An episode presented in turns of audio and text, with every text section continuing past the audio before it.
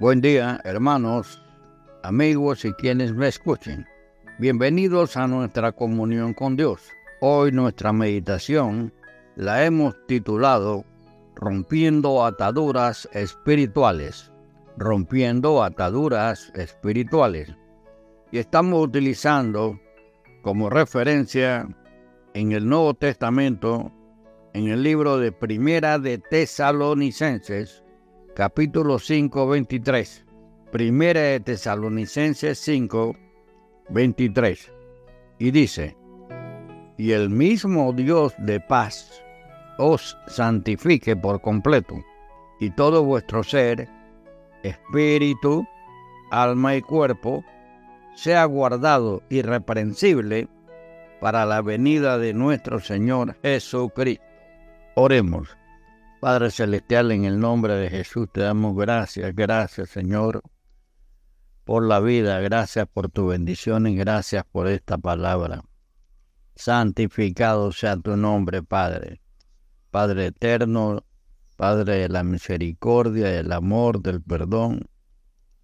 Toda, Señor, tu beneplácito, Señor, siempre por la salvación del mundo nosotros te lo agradecemos, Señor. Somos hijos tuyos, Señor, te hemos conocido. Conocemos el Espíritu Santo en medio de nosotros, buscando la unidad, Padre Santo. Pero nosotros estamos en un mundo donde tenemos que tener experiencias, Padre. Y sabemos por tu palabra que somos nacidos de nuevo, que tenemos dos naturalezas. Pero en medio de todo esto, Señor, hasta que tú nos llames vamos a tener una serie de experiencias y entre esas ataduras espirituales a veces, Señor.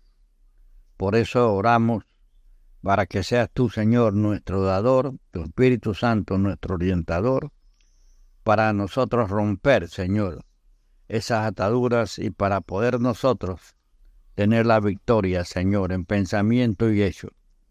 Por eso te damos las gracias. Gracias, Padre en el santo nombre de Jesús, solicitamos bendición sobre el grupo participante, Señor. Santificamos tu nombre en esta hora, en el nombre de Jesús. Amén, amén y amén. Ok, rompiendo ataduras espirituales.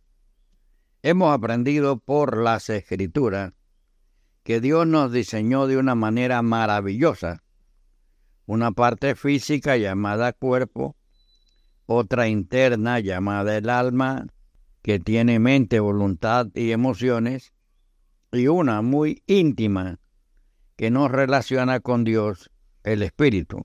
Por ello el apóstol Pablo escribió a los creyentes de Tesalónica el versículo que estamos utilizando como base, y el mismo Dios de paz os santifique por completo, y todo vuestro ser, espíritu, alma y cuerpo, sea guardado irreprensible para la venida de nuestro Señor Jesucristo. Primera Tesalonicenses 5:23.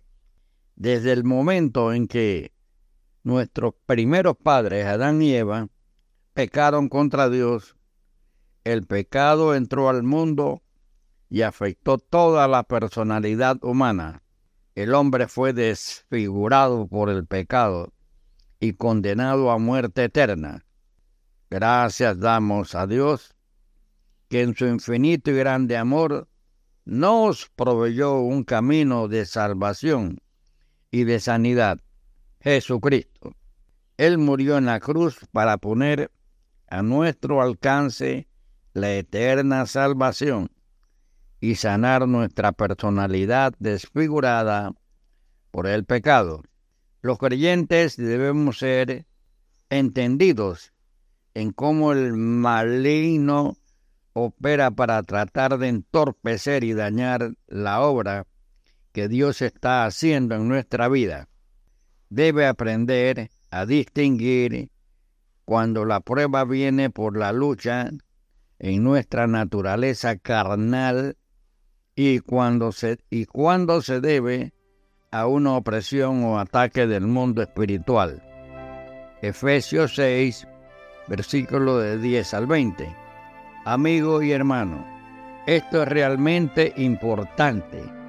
Muchos creyentes no son conscientes de los problemas en que se meten por no guardar la distancia del mundo espiritual de maldad y por tanto se exponen por ignorancia al ataque del mundo de los espíritus.